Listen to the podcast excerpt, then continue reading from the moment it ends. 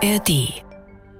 Ich bin Mario Neumann und in dieser Bremen 2 Podcast-Folge spreche ich mit Mia Sophie Haag, 30 aus Bremen. Sie studiert Englisch und Kunst auf Lehramt, ist aktuell allerdings am Zweifeln, ob sie danach wirklich dauerhaft in den Schuldienst geht. Weil das Schulsystem die Lehrkräfte zurzeit sehr an die Grenzen bringt und ich so ein bisschen auch Angst davor habe, in diesen Strudel zu geraten. Aber ich werde Erfahrungen sammeln und schauen, ob ich mich darauf einlassen kann. Mia Sophie hat den Anspruch, die Kinder mit Blick auf deren Leben zu begleiten, denn sie selbst hat das vermisst, ist sogar einmal von der Schule geflogen und war auf sieben verschiedenen Schulen. Wohl auch wegen der nicht ganz so leichten Kindheit geht sie seit sieben Jahren zur Therapie und will das Thema raushaben aus der Tabu-Ecke. Ich gehe damit tatsächlich sehr offen um, weil ich finde, das sollte in unserer Gesellschaft viel mehr ankommen, dass es völlig normal ist, eine Therapie zu machen. Ich bin nicht psychisch krank oder bin jetzt irgendwie gefährlich für andere oder sonst was. Oder für dich selbst. Oder für mich selbst, nur weil ich eine Therapie mache. Also für mich ist das etwas, was dringend in der Gesellschaft ankommen sollte, dass es völlig normal ist, wenn man einfach Hilfe braucht und dass man sich Unterstützung holt. Sie selbst will ihre Nichte nach einem Unfall weiter unterstützen, spielt gerne Theater im Wunderland-Kollektiv und verrät bei den großen Fragen des Lebens, wer sie in ihren Träumen wäre. In meinen Träumen würde ich einfach ausbrechen. Ich würde jetzt dann raus in die Welt oder vielleicht irgendwo im Wald leben. Ja, mit einem sprechenden Tier, auf dem ich durch die Gegend reite. Am besten so ein Tiger, übergroßer Tiger, auf dem ich reite. Der auch Flügel hat. Natürlich, ja.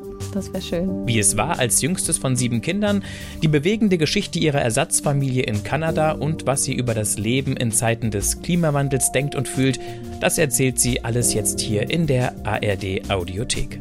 Hallo, Mia Sophie Haag. Hallo. Es war so lustig. Ich war in der Bremer Neustadt und stand da vor diesem großen grünen Baum und habe gedacht, vielleicht klappt es wirklich, dass ich hier jemanden treffe. Und dann kamst du angeradelt und hast dich genauso gewundert wie ich darüber, dass ich da bin. Ne? Du hast irgendwie gedacht, ihr macht es ja wirklich oder so ähnlich, hast du gesagt. Ja, genau, ja. Das gibt's ja in echt. Mhm. ja, weil wir uns halt in meiner WG gefragt haben, so, ob das wirklich passiert. Also wir hatten da gestern auch nochmal drüber gesprochen und meine Mitbewohnerin war so, ja, oh, ich erinnere mich noch genau an dieses Gespräch und jetzt ist es dir wirklich passiert. Also, ja. Genau. Habe ich nicht mit gerechnet. Das ist aber, das macht diesen Reiz aus des Formats, dass man sich zufällig irgendwo über den Weg läuft und dann haben beide Zeit und verabreden sich, setzen sich ins Studio und reden einfach. Und ich habe den Namen nicht gegoogelt. Ich hatte ihn mir auch falsch notiert gestern. Du heißt Haag mit Nachnamen, mit zwei A und CK. Ich hatte da erst einen anderen Buchstaben stehen. Ich bin froh, dass es Haag heißt. Und Mia Sophie mit Bindestrich, aber ich darf Mia sagen. Genau. Du sagtest, du ist besser. Mhm. Wie alt bist du? Ich bin im Juni 30 geworden. Hast du groß gefeiert? Nein. Also ich äh, bin nicht so groß. Ähm, Der Partymensch? Ja, also doch, ich feiere schon gerne ab und zu, aber ich habe jetzt gerade eine stressige Zeit hinter mir gehabt und habe so in den Tag hineingelebt. Das war schön. Sehr gut. Schön ist wichtig. Ein Geburtstag mhm. soll schön sein. Ja. Ja, Geburtstage sind ein schwieriges Thema, ja. Sind es? Und vor allem auch der 30. Viele Freunde waren dann so, ja, machst du irgendwas Großes und was hast du geplant? Und ich hatte aber irgendwie überhaupt gar keine Kapazitäten, was Großes zu planen. Gibt es da nicht auch irgendwie diese Tradition, dass man irgendwo fegen soll? Genau, muss, darf, ja. Oder also, Klinken putzen? Oder? Oh, ja, aber ich bin froh, dass ich Freunde habe, die wissen, dass ich nicht so ein Mensch bin und äh, mich nicht zu irgendwas genötigt haben. Also das ist nicht so meins. Aber ja, diese Tradition gibt es. Und wie war es für dich so vom Gefühl, 30 zu werden? Ja, ist schon irgendwie so ein Meilenstein. Also so vom Gefühl her ist es so, ja, jetzt solltest du mal langsam dein Leben im Griff haben. Und wie weit bist du auf der Skala von 1 bis 10? 10 alles top organisiert, geregelt, alle Fragen beantwortet, nur noch eine Checkliste, um die Kleinigkeit nicht zu vergessen. Und 1 absolut planlos. Also ich würde sagen, ich bin nicht absolut planlos, aber ich habe jetzt auch nicht komplett den Plan. Ich bin so auf einer 7. Das ja. hört sich doch ganz gut an. Ja, ich denke, das ist ganz okay. Also in einer soliden Wohnsituation, genau. beruflich vermutlich auch irgendwo schon angekommen. Ja, ich bin immer noch im Studium gerade. Also ich studiere Englisch und Kunst auf Lehramt, bin in den letzten Zügen meines Masters. Nächstes Semester ist dann die Masterarbeit dran. Und ich möchte auch gerne diesen Abschnitt meines Lebens auch wirklich jetzt mal zu Ende bringen und freue mich darauf, auf den nächsten Abschnitt. Das ist dann das Referendariat, ne? Ja, idealerweise schon. Aber das weiß ich noch nicht, ob ich das mache. also. Es gibt Zweifel. Ja, schon. Begründete und berechtigte, nehme ich an. Ja, weil das Schulsystem ja schon auch gerade die Lehrkräfte zurzeit sehr an die Grenzen bringt. Und ich so ein bisschen auch Angst davor habe, in diesen Strudel zu geraten. Und deswegen bin ich da so ein bisschen skeptisch, was das angeht, ob ich das mental und psychisch auch mitmachen kann. Aber ich werde Erfahrungen sammeln und schauen, ob ich mich darauf einlassen kann. Also ein paar Praktika gab es bestimmt schon, oder? Ja, auf jeden Fall. Zwei, drei? Ja, so ein paar mehr. Ich habe auch noch zwei extra gemacht zu dem, was auch von der Uni gefordert worden ist. Einfach weil du gesagt hast, ich will verschiedene Sachen kennenlernen oder verschiedene ja, Schulformen auch? Oder? Genau, ich wollte auch gerne unterschiedliche Schulformen kennenlernen. Ich war vor meinem Studium an der Grundschule. Dann habe ich gemerkt, okay, Grundschule ist nicht so meins. Und ich war zwischenzeitlich dann auch mal in einem Auslandssemester in Kanada und habe da auch noch mal die Schulform dort kennengelernt. Das war ganz schön. Und dann warst du wieder hier und dann warst du an Gymnasien, Gymnasien, Oberschulen, Oberschulen Waldorfschulen? Allem. Nee, Waldorfschule war ich tatsächlich nicht. Aber ich bin als Kind ein Jahr an der Waldorfschule gewesen. tatsächlich. Am Anfang oder am Ende der äh, fünften? Also der, der, wie heißt das Mittelstufe? Mm, ich war in der vierten Klasse dort. Und dann war der Übergang zur nächsten Schulform und da war es dann wieder eine normale? Da war es dann die Realschule, genau. Weil du wolltest oder weil deine Eltern wollten? Ich bin tatsächlich von der Schule runtergeflogen. das ist eine ganz spannende Geschichte. Klingt also, nicht so glorreich. Nee. Aber passiert, oder? Ja, das passiert, ja. Erzähl.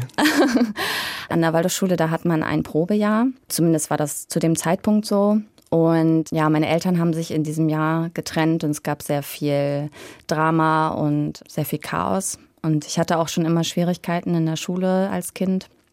Und damals hatten sie dann nach diesem Probejahr mir gesagt, dass ich nicht da reinpassen würde, weil ich auch nicht ausreichend mitarbeiten würde und so weiter. Was ich jetzt in der Retroperspektive ziemlich, ja, also fragwürdig. Fragwürdig finde, weil äh, sie hätten ja auch mal fragen können, was ist denn da eigentlich los? Warum? Also ich meine, ich war damals, wie alt war ich da? Zehn Jahre alt oder so. Finde ich wirklich furchtbar, das einem Kind anzutun und ja, da nicht mal nachzuhaken, was ist da eigentlich los. Also, aber es ist passiert und ich bin auch nicht so traurig drum, weil die Waldorfschule war auch für mich etwas schwierig. Also dieses ganze Namengetanze und da war, hatte ich wirklich Schwierigkeiten reinzufinden in diese Art der Pädagogik. Also vielleicht war es auch im Grunde gut, dass ich da nicht geblieben bin. Aber damals war es erstmal auch komisch, oder? Was meinst du? Von der Schule gehen zu müssen. Ja, auf jeden Als Fall. Als Kind? Ja, definitiv, weil es natürlich ein sehr ablehnendes Gefühl ist. Also man wird erstmal Weggeschickt. Weggeschickt, so, ja. Besonders, weil ich dachte, hä, ich bin doch gar kein schlechter Mensch. Also, was habe ich denn getan? Also, aber ja. Dann ging es weiter an der, an der Realschule. Genau, ich habe tatsächlich siebenmal die Schule gewechselt als Kind. Realschule danach war ich dann auf der Realschule in Lamstedt, irgendwo zwischen Cuxhaven und Hamburg auf dem Land. Ja, und dann war ich da ein Jahr und dann bin ich wieder auf eine andere Schule gewechselt und viel hin und her als Kind. Und trotzdem hast du irgendwann gesagt, Schule soll der Ort sein, wo ich arbeiten möchte? Ja, tatsächlich. Durch meine Erfahrung in der Schule habe ich irgendwie das Gefühl gehabt, ich würde gerne einen Teil dazu beitragen, dass es Kindern in der Schule auch besser geht oder dass sie irgendwie unterstützt werden von erwachsenen Menschen, weil ich das Gefühl hatte, das ist mir leider nicht passiert oder viel zu wenig. Es gab eine Handvoll Lehrer und Lehrerinnen, an die ich mich erinnere, die mir wirklich viel mitgegeben haben. Und ich irgendwie auch den Anspruch an mich selbst habe, das auch irgendwann für andere Kinder sein zu können irgendwie ein Mensch, der nicht nur irgendwie Wissen vermittelt, sondern diese Kinder auf ihrem Weg begleitet und irgendwie so eine Art Mentorinnenrolle übernimmt. So ist mir sehr wichtig, da irgendwie auch Kinder zu begleiten auf ihrem Schulweg. So. Das hört sich jetzt nach einer ziemlich krassen Spannung an in dir. Einerseits das machen zu wollen, irgendwo auch diese Berufung, mhm. sag ich jetzt mal so, zu verspüren und andererseits oder diese Vision, den Wunsch und andererseits aber zu sehen, in der Schule ist es gerade nicht so leicht. Es gibt viel Arbeit für nicht so viele Menschen. Mhm. Und ob ich mir das zumuten kann, das finde ich ja schon gut. Das ist ja schon eine hohe Eigenverantwortung, dass du schon sagst, ich überlege das genau, ich prüfe das genau, ob das dann nachher das Richtige ist. Mhm. Ja. Aber im, und im Moment überwiegt die Skepsis. Du schließt es nicht aus, nee, genau. dass du an der Schule landest. Mhm. Aber es ist noch nicht safe. Ja, genau ich merke halt selbst, ich muss da auf jeden Fall noch so ein bisschen intensiver lernen, Grenzen zu setzen. Aber vielleicht ist es auch einfach Learning by Doing. Vielleicht ist es gerade einfach so diese Angst vor dem Ungewissen, was ist, wenn. Und wenn ich dann in der Schule bin, dann wird sich das wahrscheinlich einfach von alleine irgendwie alles klären. Und am Ende steht man da ja auch nicht ganz alleine. Da sind ja auch noch andere Lehrkräfte und die Schulleitung und so weiter, Menschen, mit denen man sprechen kann. Und von daher ist es vielleicht auch eine unberechtigte Angst, ich weiß es nicht. Aber auf jeden Fall ist sie da. Ja. Das genau. ist ja auch genau. erstmal okay zu sagen, da ist sie. Mhm. Dann machen wir was mit. Wir machen jetzt mal kurz die kleinen Fragen des Lebens, mhm. um dich weiter ein bisschen steckbriefartig kennenzulernen, Mia Sophie Haag. Mhm. Du darfst aus diesem Döschen drei Zettel auswählen und dann der Reihe nach aufhalten und laut vorlesen und beantworten. Die sind in Sie formuliert, aber du kannst sie in Sie vorlesen, aber auch nach Du übersetzen, was dir lieber ist. Okay. Können Sie gut tanzen? Oder kannst du gut tanzen? Mhm. Ich würde sagen, ja. Ich halte mich für eine sehr gute Tänzerin. Ich glaube, dass ich nicht jetzt besonders ich habe jetzt nicht irgendwie so eine Schrittfolge, ich habe nie einen Tanzkurs gemacht oder so. Also man merkt schon bei manchen anderen Menschen, wenn die jetzt bestimmte Rhythmiken drauf haben, ist das nochmal ein anderes Level. Aber ich würde sagen, ich bin eigentlich sehr, wie sagt man, outgoing. Also ich bin jetzt nicht irgendwie also ich tanze genau, unsicher. genau. Du legst einfach los. Ich leg einfach los. Fühlst und, dich frei. Ja. Aber ich brauche auch immer sehr viel Platz zum Spürst Tanzen. Den Groove. Ja, also bei Konzerten und so, ich bin niemals ganz vorne, weil ich da einfach nicht den Platz zum Tanzen habe. Ich muss weiter hinten stehen. Das nehme ich in Kauf, dass ich dann die Person weiter vorne nicht auf der Bühne nicht so gut sehen kann. Hauptsache, ich habe Platz zum Tanzen. Die nächste bitte. Hast du Angst vor grauen Haaren? Nö. Ich freue mich tatsächlich darauf, irgendwann graue oder weiße Haare zu haben. Das fände ich schon ziemlich cool. Ich glaube, das würde mir auch stehen. Da habe ich keine Angst vor. Jetzt hast du Strähnen drin, ne? Ja, ich habe jetzt blonde Haare, weil ich meine, ich habe so Straßenköterblond. Das mag ich nicht so gerne. Aber sind das überall diese helleren Strähnen oder ist das nur? Nee, nur oben auf dem Kopf, hinten nicht so. Also ja. so ein bisschen. Weil ich denke, dass mir blond eigentlich ganz gut steht. Ja. Ich nick einfach mal. ja. Passt. Was würdest du gern mal erfinden? Oi. Ja, so eine Zeitmaschine wäre ganz nett. um mal, mal zurück, mal vorzureisen, mal sich Situationen aus anderen Jahrzehnten anschauen. Wäre schon ganz cool. Natürlich würde ich dann nicht unbedingt was durcheinander bringen wollen im Zeitkontinuum, aber mal angucken, unbeteiligt. Ja, das wäre, finde ich, ganz cool. Wo würdest du hinwollen als erstes? Oh, ich würde auch so richtig gern mal so pff, nach Frankreich während der französischen Revolution mal reinschnuppern. Aber ich würde auch echt gern mal die Zukunft sehen. Also ich frage mich wirklich, ob wir diese Klimakrise überstehen, ob wir das schaffen, da wieder rauszukommen. Ich würde es spannend finden zu sehen, ob wir irgendwann wirklich durchs Weltall reisen wie bei Star Trek oder ob das eigentlich einfach nur unrealistisch ist, dass das irgendwann passiert. Ob es noch Autos gibt, ja. womit die fahren ja. Und wo die fahren. Oder ob die fliegen. Also ich würde ja behaupten, die Klimakrise überstehen wir auf jeden Fall. Die Frage ist nur, wie. ja. Oder glaubst du, die ganze Erde geht dabei kaputt und so kaputt, dass es sie gar nicht mehr gibt am Ende? Ja, das ist eine gute Frage. Ich finde, das ist eine sehr beängstigende Situation, in der wir uns irgendwie befinden. Und man kriegt das irgendwie eigentlich einfach nur so von außen immer in den Medien irgendwie mit. Wenn dann halt solche Orkanstürme wie jetzt heute auch irgendwie herrschen, dann macht das irgendwie ein komisches Gefühl im Bauch. Und ich denke mir immer, war das früher auch schon so? Also ich merke halt selbst, dass ich mich ständig frage, ist das jetzt normal oder ist das jetzt also schon ein Zeichen der Veränderung? Mhm, ja, und irgendwie so eine dauerhafte Angst ist da schon irgendwie und eine Frage danach, ob wir das hinkriegen. So eine Sorge. Und hast du das Gefühl, du bist da handlungsmächtig? Kannst da was tun oder eher ohnmächtig? Mm. Oder schwankt es so? Schwankt tatsächlich. Manchmal dann fühle ich mich total ohnmächtig und bin so, ah, wir schaffen das niemals. Das ist unumgänglich. Und dann bin ich an manchen Momenten einfach so, ach, das, das wird schon, wir kriegen das hin und da sind Zeichen, da sind Zeichen, irgendwie ist da ein Wandel da und wir kriegen das hin. Aber ich bin tatsächlich der Meinung, dass da auf jeden Fall von der Politik viel mehr kommen muss, dass da Entscheidungen getroffen werden müssen, die aber im Moment nicht wirklich umgesetzt werden. Leider. oder in die falsche Richtung gehen. Jetzt könnte ich provokant behaupten, es ist ja auch schöner, dann ist man als Einzelner wieder so ein bisschen raus aus, dem, ja. aus der Verantwortung. Aber mhm. ja, also ich meine, ich fahre viel. geht man auch kaputt. Ja, also es geht halt auch nur zu einem bestimmten Grad irgendwie. Also ich meine, ich esse wirklich wenig Fleisch, verzichte auch sehr viel auf Milchprodukte. Ich fahre mit dem Fahrrad überall hin und irgendwo ist dann so ein bisschen so ein was kann ich denn noch tun oder was, womit schränke ich mich so weit ein, dass es gar keinen Spaß mehr macht. Also manche Leute sind dann schon, gehen teilweise noch viel weiter und sind viel extremer in ihren Lebensumständen, die sie haben, womit sie irgendwie das Klima schützen wollen. Und dann fragt man sich schon so, oh, müsste ich noch mehr tun oder ist das schon okay, was ich mache? Und ja. Bislang ist es für dich so, den Kurs, den du fährst, der ist für dich in Ordnung. Ja, doch. Ich bin damit ganz zufrieden, bin ganz okay damit.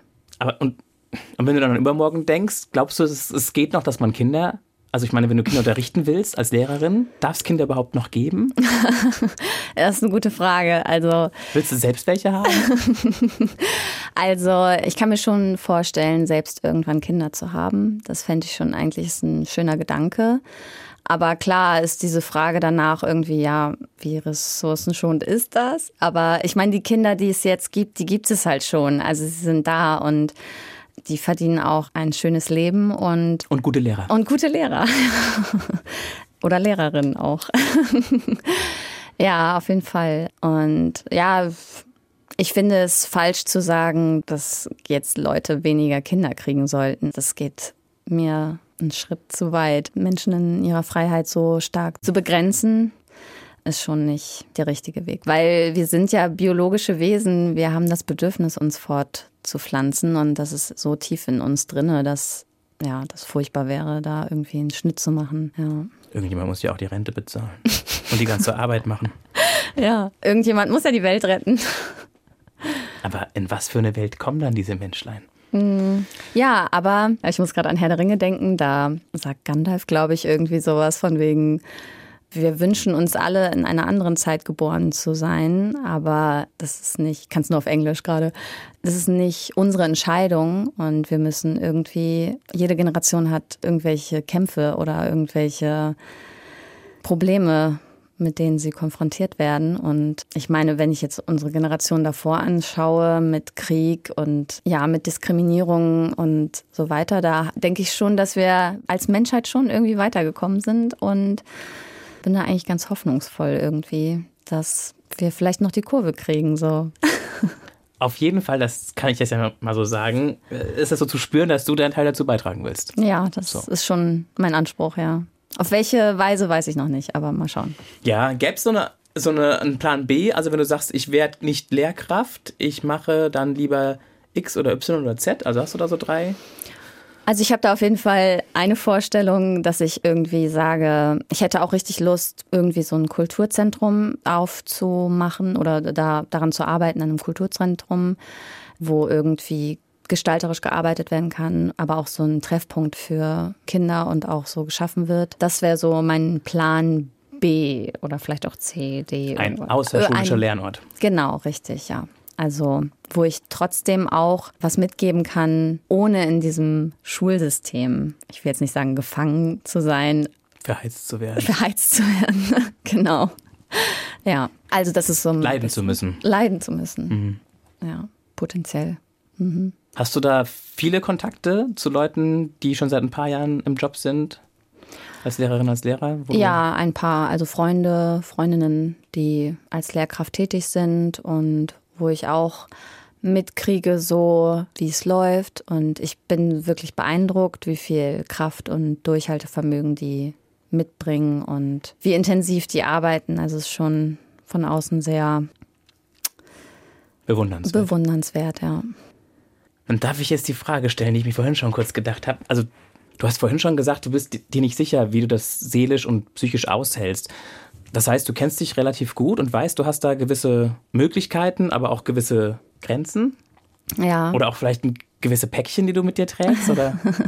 ja, auf jeden Fall. So Trigger-Dinger, also. Also ich mache schon seit sieben Jahren eine Therapie tatsächlich. Ich hatte, wie gesagt, nicht so eine Also habe ich so kurz angeschnitten, aber mhm. nicht so eine leichte Kindheit, sag ich mal. Und ja, viel aufgearbeitet und ich weiß, dass ich halt Tendenzen dazu habe, mich zu überanspruchen und bin da auf jeden Fall wahrscheinlich so ein, ja, sag ich mal, Burnout gefährdeter Mensch.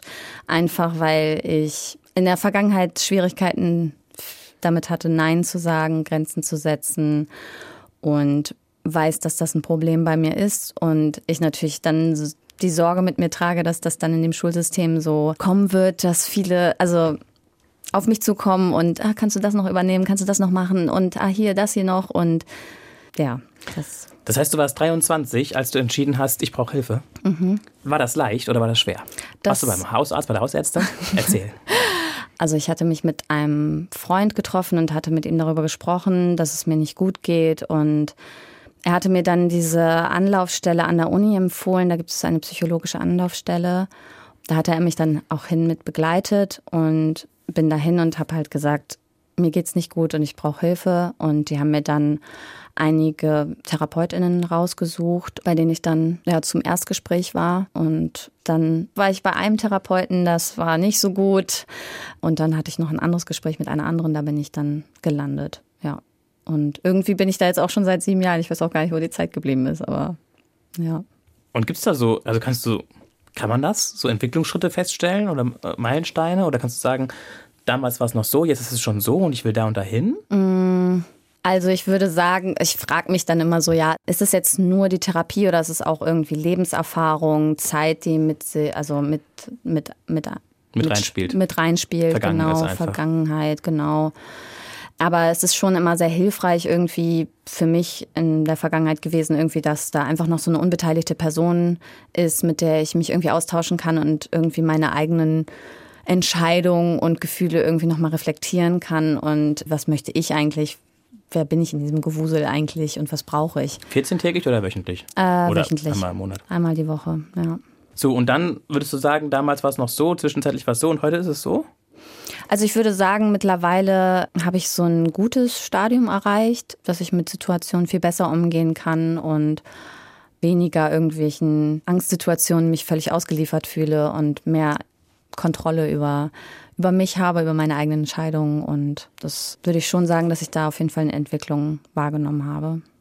Also du bist quasi zu einer stärkeren Selbstbestimmung gekommen dadurch. Ja, auf jeden Fall. Und ist das komisch? Für, also für, für dich ist es vermutlich normal, ne? Aber wenn Leute das zum ersten Mal hören, wenn du jemanden kennenlernst und dann erzählst du, äh, da und da kann ich nicht, da habe ich Therapie, ich gehe damit tatsächlich sehr offen um, weil ich finde, das sollte in unserer Gesellschaft viel mehr ankommen, dass es völlig normal ist, eine Therapie zu machen. Ich bin nicht psychisch krank oder bin jetzt irgendwie gefährlich für andere oder sonst was. Oder für dich selbst. Oder für mich selbst, nur weil ich eine Therapie mache. Also für mich ist das etwas, was dringend in der Gesellschaft ankommen sollte, dass es völlig normal ist, wenn man einfach Hilfe braucht und dass man sich Unterstützung holt. Und was für Reaktionen kommen?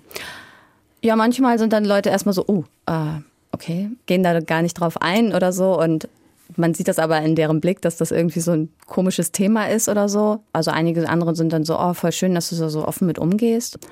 Andere fragen dann tatsächlich, ist das schwierig für dich, darüber zu sprechen? Und für mich ist das gar kein Problem. Und ich finde, das ist auch essentiell, also das nach außen zu tragen. Ja, sich da nicht mit zu verstecken. Nee, genau. Aber vielleicht sind die, die erstmal komisch gucken, verunsichert, mhm. weil sie nicht wissen, was heißt das jetzt? Mhm. Ja, weil sie es halt nicht kennen vielleicht oder sonst mhm. niemanden kennen, der mhm. regelmäßig zur Therapie geht. Ja, da würde ich mir auf jeden Fall wünschen, dass solche Leute dann einfach Fragen stellen. Ist ja auch in Ordnung. Also wenn sie sich dann in dem Moment unsicher sind, können sie auch fragen, oh, echt, oh, warum machst du das? Oder Und dann gibt es für dich ein Ziel, wenn du sagst, da bin ich angekommen, dann brauche ich das nicht mehr? Oder sagst du einfach, nö, das ist für mich eine gute Unterstützung und da das gönne ich mir. Also ich habe die Hoffnung, dass irgendwann vielleicht der Tag da ist, dass ich sage, ich glaube, ich brauche das jetzt nicht mehr. Und dass ich dann da vielleicht auch sitze in der Therapiesetzung und gar nichts zu erzählen habe, dass ich irgendwie sage, okay, jetzt kriege ich das auch alleine hin, alles. Das ist so mein Lichtblick.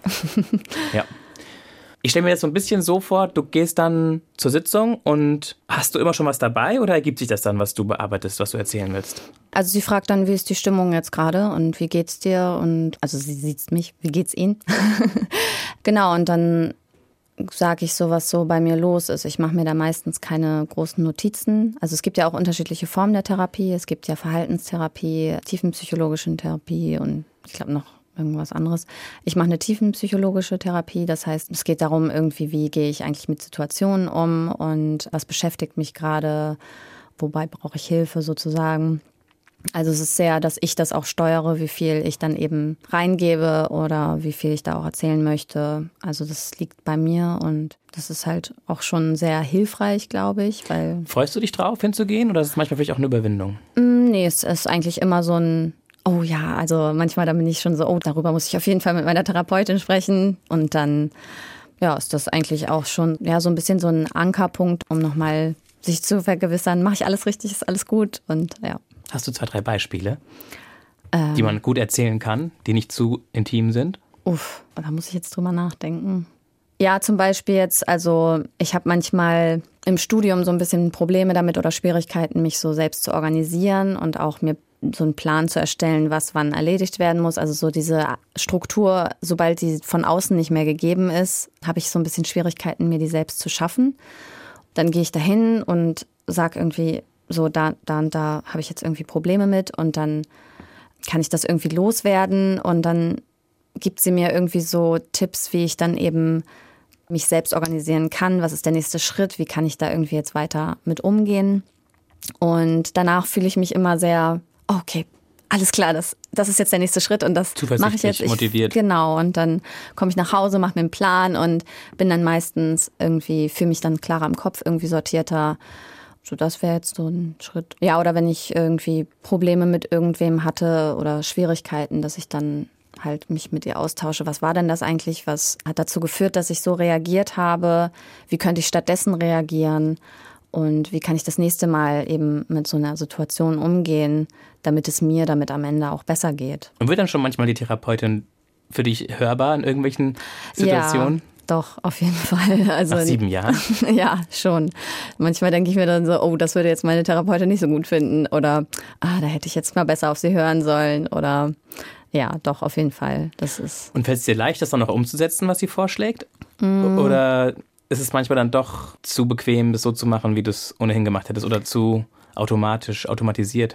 Ja, manchmal ist das schon schwierig. Das braucht es eine Zeit lang, bis ich das dann auch wirklich umsetze. Also ich habe das dann im Kopf, aber. Irgendwas blockiert es noch. Äh, irgendwas blockiert es noch. Und da sprechen wir dann auch drüber, woran liegt das irgendwie, dass da immer noch diese Hemmschwelle ist. Und zum Beispiel auch jetzt mit dem Studium mit der Organisation zum Beispiel, da ist dann auch viel dann auch, schwingt auch so Selbstmanipulation ja auch mit ein irgendwie dass man das so ein bisschen aufdröselt. Warum habe ich jetzt zum Beispiel Angst vor einer bestimmten Situation oder warum versuche ich das zu vermeiden? Warum komme ich jetzt wieder ins Prokrastinieren?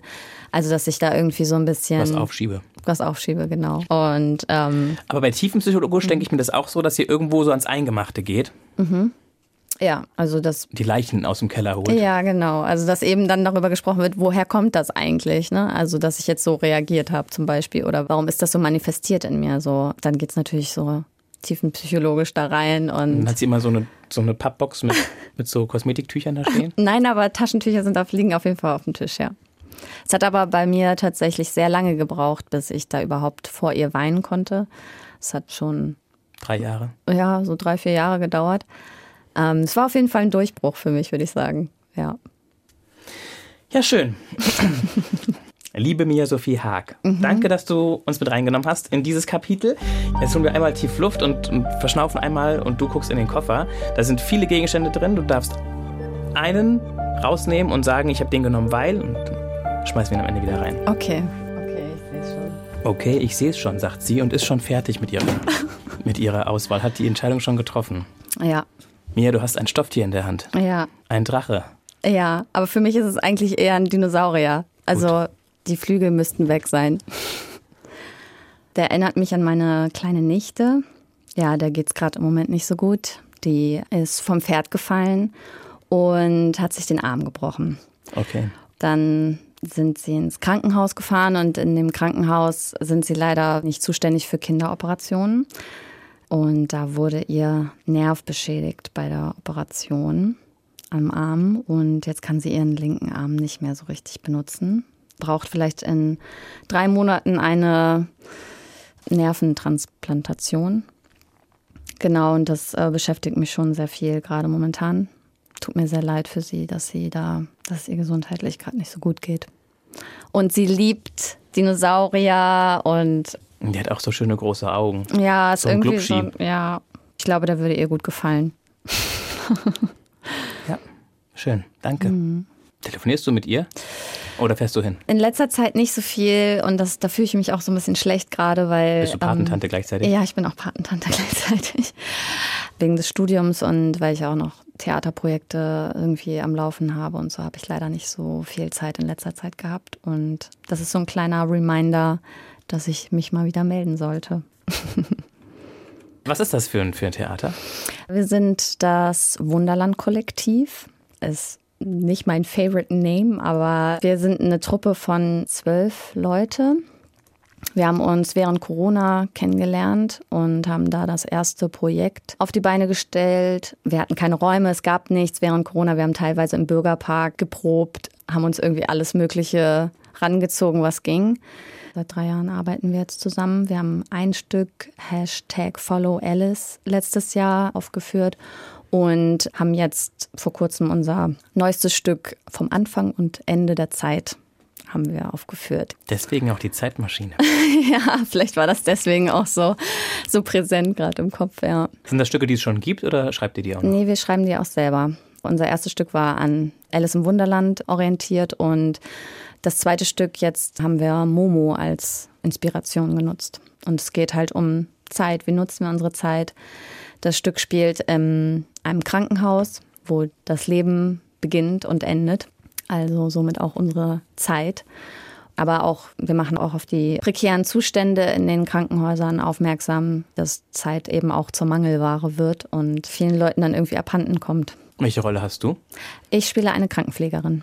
Ich habe sehr viel positives Feedback bekommen. Tatsächlich hat einer auch wirklich geglaubt, ich wäre Krankenpflegerin. Er hat gedacht, dass das autobiografisch wäre, was ich da vortrage. Also spricht ja auch irgendwie für meine eigene schauspielerische Kunst. Leistung, Leistung. Talent. Talent. Eine Mischung aus allen, ne? Wo kommt Ja. es her? Das Theaterspielen, also das habe ich schon als Kind viel gemacht und irgendwie hat mich das dann auch in meinen Zwanzigern halt komplett immer begleitet. Also ich hatte eigentlich kaum ein Jahr, wo ich kein Theaterprojekt mitgemacht habe. Ich würde sagen, es kommt irgendwie auch aus meiner Kindheit oder so, also Auch von den Vorfahren sogar? von den Vorfahren. Ja, da, haben da auch welche Theater gespielt? Ach so, nee, tatsächlich nicht. Also meine Mutter sagte zwar immer, sie wäre auch gerne mal Schauspielerin geworden, aber ja, ist nie, also nie irgendwelche professionellen Schauspieler oder Schauspielerinnen dabei gewesen. Hier ist bei mir noch mal eine Frage aufgeploppt im Zusammenhang mit dem tiefen psychologischen Prozess, den du angegangen bist, auch in den 20ern, Anfang der 20er. Gibt es da was eigentlich, wenn du auf deine Herkunftsfamilie guckst, wo du sagst, da bin ich sauer, enttäuscht, wütend auch? Oder Auf, äh, auf meine Familie, Mhm. also ja, also ich würde sagen, also ich bin, ich habe sechs Geschwister, wir sind sieben Kinder in der Familie.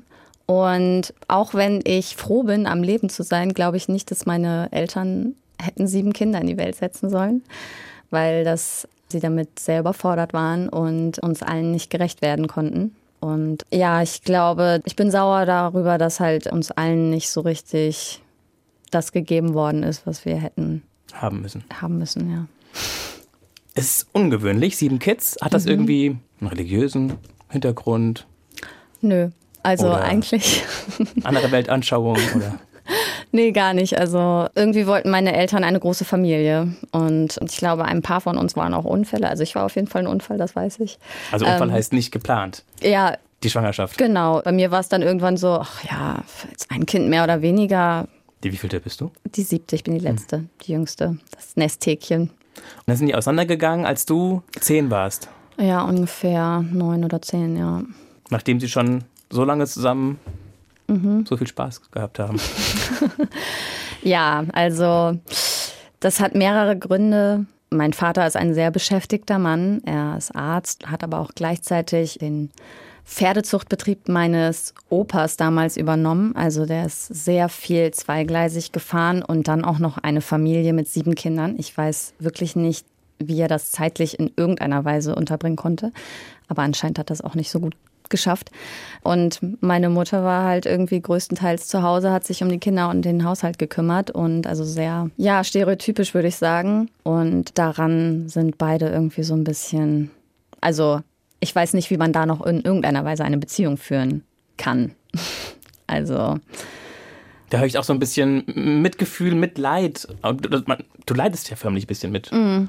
Ja, also raus. Ja, das ist auf jeden Fall, hat unsere Familie sehr geprägt. So dieser Spagat zwischen diesem ärztlichen Leben und diesem Pferdehof und es belastet meine Familie auch immer noch. Also es ist auch immer noch sehr, ein sehr großes Thema, das irgendwie ja auch an uns weitergetragen wird, weil es ist ein Hof, der über Generationen, über 500 Jahre irgendwie Bestand hatte oder auch immer noch hat und es da auch irgendwie so ein bisschen die Frage danach ist, wie geht es damit weiter? Wie wird er an die nächste Generation weitergegeben? Wird es überhaupt passieren? Und ja, es ist schon auch sehr, sehr schwierig, da irgendwie so einen Umgang mitzufinden. Also. Aber so die Kreativität und das, das sich in Rollen reinfühlen können mhm. und so, das kommt da vermutlich eher von mütterlicherseits her. Ja, würde ich sagen. Und vielleicht war es auch so ein bisschen, also so für mich auch als Kind so ein Coping Mechanism. Wie sagt man das auf Deutsch? Mhm. Eine Technik, ein, eine Methode, etwas zu handeln, etwas, etwas, mit etwas klarzukommen. Ja, genau. Also. Dass es für dich quasi so eine Art Ventil war. Mhm. Ja, schon. Realitätsflucht vielleicht ja, auch manchmal. Ja, genau. Mhm. Ja, würde ich schon sagen. Und bist du die Einzige oder gibt es noch Geschwister, mit denen du dann zusammen was aufgeführt, gespielt, ausprobiert hast? Nee, ich war tatsächlich die Einzige, die da irgendwie so hängen geblieben ist. Als Kind, also macht man ja normalerweise dieses Rumspielen, Rumblödeln, aber bei mir ist das halt irgendwie ja, stecken geblieben, so dass ich auch ähm, jetzt so als erwachsene Person eben auch gerne spiele und mich in Rollen hineinversetze. Und es gibt dir was, ne? Mhm, doch, auf jeden Fall. Ausgleich? Das, mhm, Ausgleich. Und ähm, Spaß. Spaß, ja. Sorry, ich sag alles vor. ja, ist okay. Was noch? ähm, ja, äh, ich finde, also mittlerweile hat sich meine Sicht auf das Theater auch sehr gewandelt, muss ich sagen. Früher war es für mich dann auch so ein Mittel und Weg, auch irgendwie im Mittelpunkt zu stehen, gesehen zu werden. Mittlerweile geht es mir aber gar nicht unbedingt darum, sondern ich finde es unglaublich schön. Also mit diesem Kollektiv hat sich das für mich so entwickelt, dass es einfach richtig schön ist, gemeinschaftlich mit anderen Menschen dieses Projekt auf die Beine zu stellen und Teil davon zu sein. Und am Ende, wenn wir uns dann da in den Armen liegen und uns freuen, dass wir das irgendwie geschafft haben, ist das einfach, macht es jede Arbeit irgendwie, jede Anstrengung wett. Ja, so ein bisschen, ich würde jetzt mal die steile These wagen, Familienersatz. Mhm. Ja, doch. Im positivsten Sinne. Mhm. Einfach eine Zugehörigkeit, mhm. eine Teamleistung, mhm. was, was ihr gemeinschaftlich gerockt habt, wo man sich aufeinander verlassen konnte, wo man sich mhm. vertrauen konnte, wo man sich auch öffnen konnte. Mhm. Auch gerade wenn ihr die Stücke selber erarbeitet und ja. vermutlich, ich, ich schätze jetzt mal, es gibt, es gibt zwei, drei Leute, die vielleicht hauptsächlich das schreiben, aber irgendwie wird es gemeinschaftlich entwickelt. Ja, tatsächlich schreiben wir alle Texte. Also viele Texte sind von mir da drin. Also jede Person von uns bringt da irgendwie ihr eigenes Päckchen mit und ihre eigene kreative Art. Das finde ich wirklich großartig. Und, und seid ihr, also muss man euch schon kennen oder? Weiß ich jetzt nicht. Wer kommt dann, wenn ihr aufführt? Also meistens eher primär so. Ähm, alle, die euch kennen. Ja, genau. Erstmal irgendwie alle, die uns kennen. Aber jetzt auch zum Beispiel beim zweiten Stück waren auch alle so, boah, ihr müsst viel mehr Werbung machen. Das ist also. Wo spielt ihr denn? Öffentlich draußen oder? Im September spielen wir dann im Liluba, also im Licht- und Luftbad in der Neustadt. Wir haben dann auch in der Schaulust schon gespielt, da am Güterbahnhof. Jetzt unser Stück, die Premiere, haben wir in Oslebshausen tatsächlich gemacht, im Bürgerhaus, weil die uns die Türen geöffnet haben und uns einen Raum gegeben haben, kostenlos, dass wir da proben können. Wir bräuchten eigentlich noch so eine extra Person, die irgendwie für PR-Arbeit irgendwie zuständig ist. Also, wer sich melden möchte, einfach das Kontaktformular auf bremen2.de ausfüllen. Wir leiten das dann weiter. Genau, sehr schön. Ja, aber man muss schon von uns gehört haben, um das mitzukriegen irgendwie. Aber, bislang, bislang. Ja, bislang. Und vielleicht hat jetzt auch der eine oder die andere durch diesen Podcast davon gehört. Ja. Wunderland-Kollektiv Bremen. Mhm. Ja, genau. Aber ihr bleibt eine Laiengruppe oder gibt es da auch Leute, die irgendwie andere Ambitionen haben?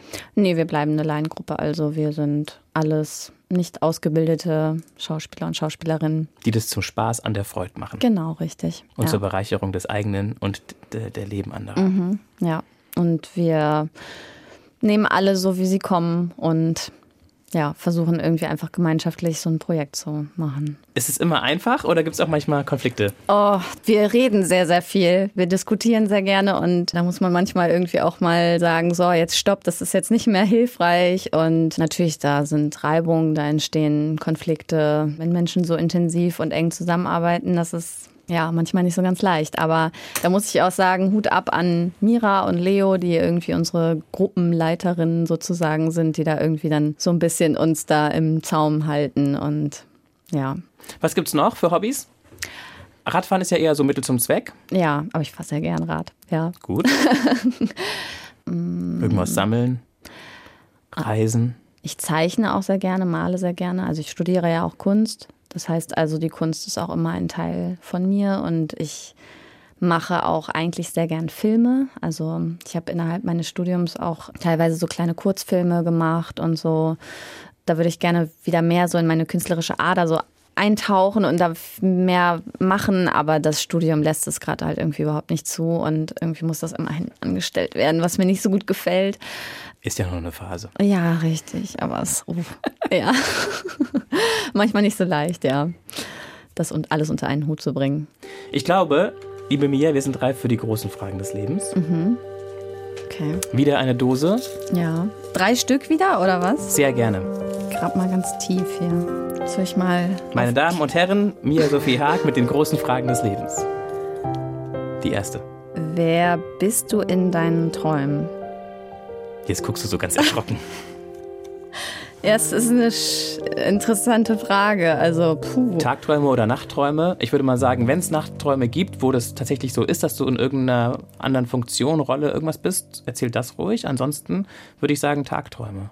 Mhm. In meinen Träumen zur Zeit bin ich rebellischer unterwegs. Ich habe da dann jetzt irgendwie die Ronja Räubertochter in meinem Kopf. Das war für mich immer früher als Kind eine sehr mh, mm, inspirierende, inspirierende Figur. Figur, genau. Also irgendwie dieses Ausbrechen aus vorgegebenen Mustern und auch also so ein bisschen freier zu sein und losgelöst von den Erwartungen von anderen und ähm, mehr mir selbst gerecht werden zu wollen, im Gegensatz zu anderen. So. Und genau, irgendwie in meinen Träumen bin ich so die Ausbrecherin, die Rebellin, die sagt, ist mir jetzt alles egal, ich mache mein eigenes Ding und ich ziehe das jetzt durch und ganz egal, was alle anderen davon halten. Und dann würdest du, und dann würdest du was ganz konkret machen? Oh, in meinen Träumen würde ich einfach ausbrechen. Ich würde jetzt dann raus in die Welt und ähm, einfach weg, ähm, reisen, durch die Gegend fliegen, ganz egal, Klima, alles egal. Oder vielleicht irgendwo im Wald leben, so ein bisschen. Mit einem sprechenden Tier. Ja, mit einem sprechenden Tier, auf dem ich durch die Gegend reite. Am besten so ein Tiger, so ein riesen übergroßer Tiger, auf dem ich reite. Der auch Flügel hat. Natürlich, ja, das wäre schön. Dankeschön. die nächste bitte. Das ist eine längere Frage hier. Wenn du das Leben bis hierhin noch einmal leben könntest, an welcher Stelle würdest du anders abbiegen? Jetzt bekomme ich große Augen. Tatsächlich würde ich nirgendwo anders abbiegen wollen, weil also mittlerweile ich würde das alles noch mal genauso machen, weil es irgendwie mich dahin gebracht hat, wo ich bin. Ich bin kein großer Fan von irgendwelchen bereuen oder anders entscheiden. Ich glaube, dass das eher kontraproduktiv ist für einen selbst, wenn man sich erhofft oder wünscht, irgendwo anders gewesen zu sein. Das ist für mich eigentlich irrelevant. Also glaube ich. Also Aber wärst du damals auch zur Waldorfschule hingegangen oder wärst du da gar nicht erst hingegangen? Ja, doch, ich hätte das gemacht. Das ist eine Erfahrung, die ich gemacht habe, die mir auch gezeigt hat, so es gibt auch wirklich nicht so schöne Menschen im Bildungssystem. Ja, klar, für mein innerliches Kind, was da noch hockt, ist es natürlich ein gebrochenes Herz gewesen, aber es hat mir viel gelehrt und das kann ich nicht ändern und es wird. Ja. Ja, also aber die Sache mich ist ja, zu dem Menschen, der ich bin. So. Ja. Ja. wenn du es nochmal leben würdest, wo wärst du anders abgebogen? Du wärst auch nicht irgendwie in Kanada einfach geblieben. Also das ist ja auch immer noch eine Option für Ja, mich ja, also tatsächlich auch. Anders wieder. abbiegen heißt ja, du wärst nicht zurückgekommen. Ach so, ja. Du wärst einfach dort geblieben. Nee. Wäre auch nicht so, nee. Aber ich, das ist eine Option, dass ich da wieder hinzugehen. da wieder hinzugehen, ja. Also du bist quasi so sehr im Reinen Ja. mit deinem bisherigen Kurs, Ja, doch. Dass es da nichts gibt, wo du sagst, da wäre ich lieber anders abgebogen. -mm. Dann die nächste. Ja. Ach ja, ich muss die erstellen. ja, das ist jetzt natürlich, was bereust du? Das Ja, ist natürlich eine ähnliche. Frage. Jetzt. Wobei, es ist eine andere Frage. Gibt es was, was du bereust? Ja, okay, doch, da, da ist etwas, was ich bereue. Ja. Also ich bin mit meinem Freund schon sehr lange zusammen, sieben Jahre.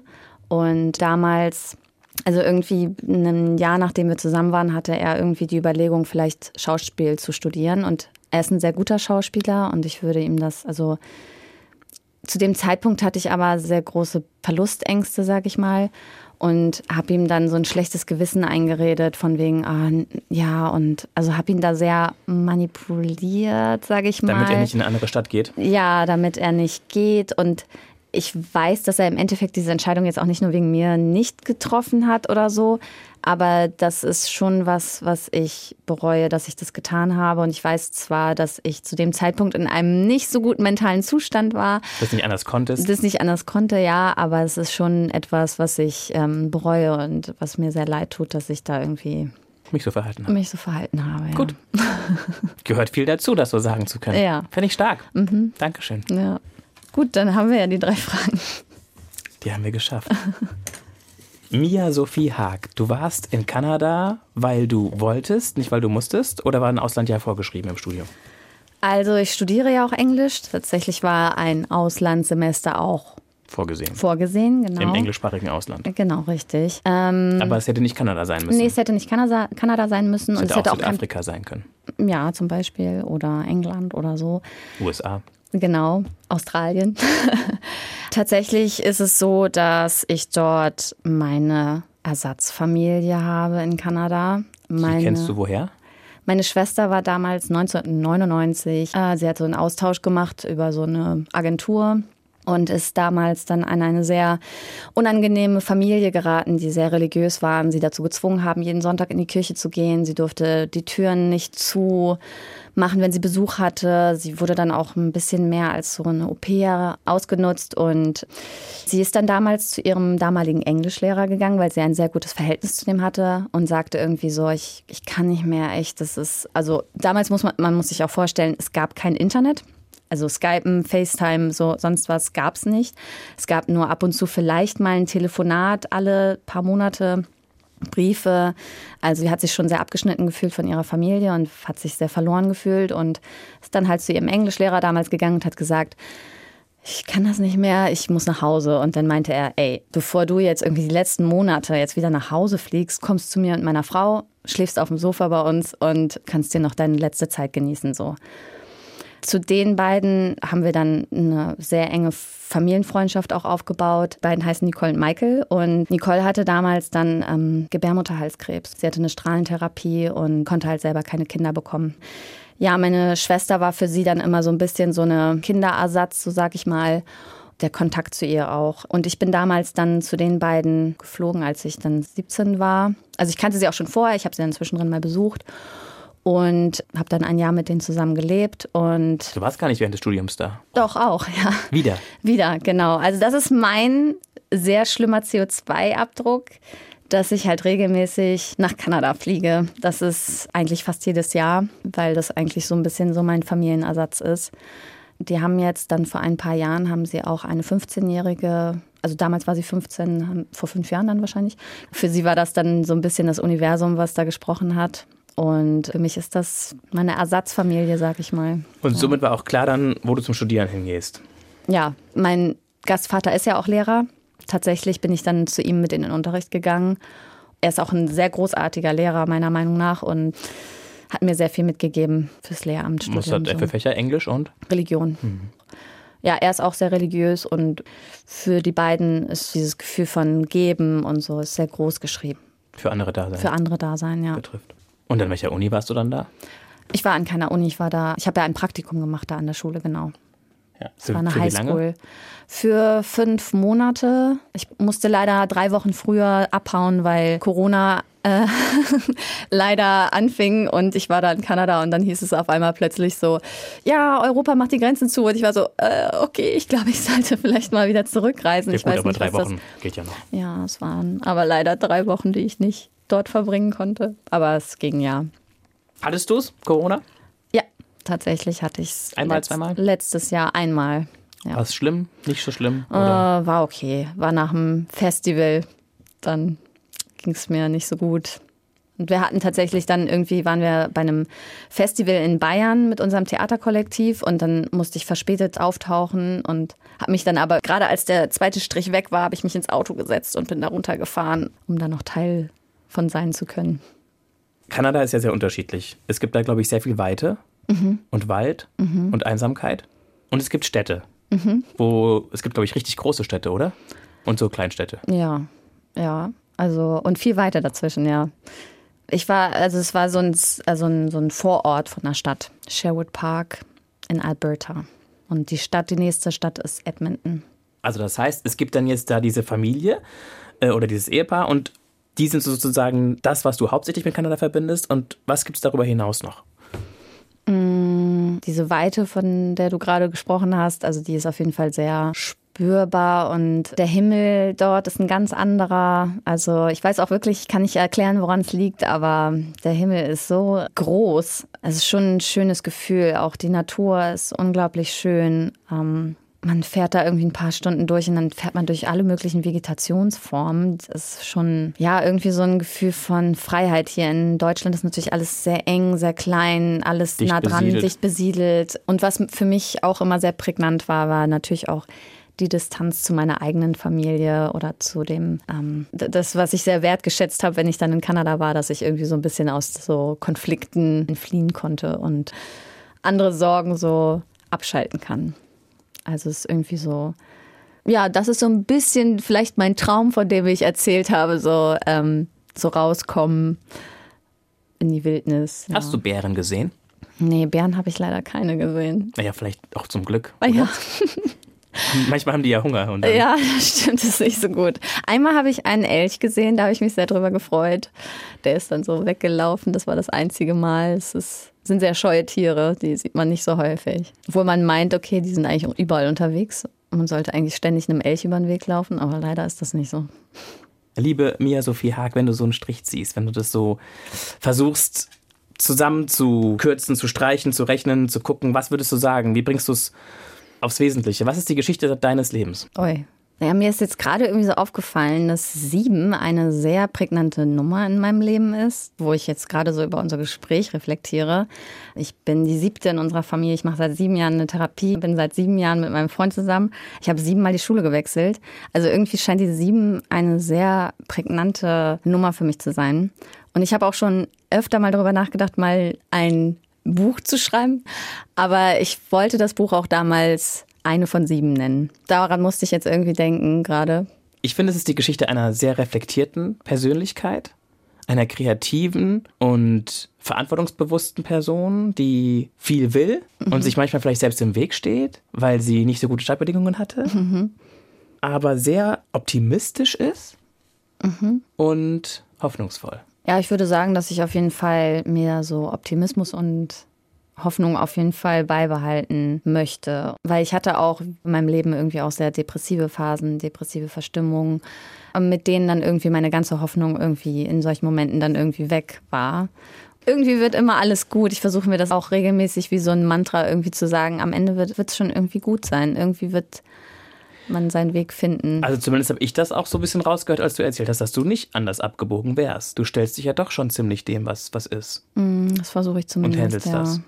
Ja, man, das Leben kommt manchmal einfach so unverhofft. Man weiß nie, was passiert. Irgendwie muss man dann damit umgehen und weitermachen. Da habe ich auf jeden Fall die Hoffnung, dass ich dabei bleibe irgendwie. Das wird schon. Ich mache mir da keine Sorgen. Vielen Dank, Mia. Ich äh, bin immer noch ganz begeistert, dass jemand, der das schon mal gehört hat und mich dann sieht dann auch noch mitmacht und dann auch irgendwie so gut. Also ich bewundere dich für deine Offenheit, auch gerade mit dem Thema Therapie so, so ungezwungen umgehen zu können, für deine Stärke, zu dem zu stehen, was dich herausfordert, aber auch das, was dir wichtig ist, dich auch nicht irgendwie aufzuopfern oder verheizen zu lassen und so. Dankeschön. Bitte, bitte, gerne. Wer weiterhören will, also ich musste ja schon ganz am Anfang als Mia zum ersten Mal von Kanada sprach, an Australien denken. Da gibt es die Folge Traum erfüllt als Cowgirl durch Australien reiten mit Lea Fischer. vielleicht ist das jetzt das Richtige, um es anzuklicken. Oder jemand sagt, ich habe Lust auf einen Typen, der über Depressionen redet, dann einfach auf die Folge Depressionen können ein Arschloch sein klicken. Ich bin Mario Neumann. Wir hören uns.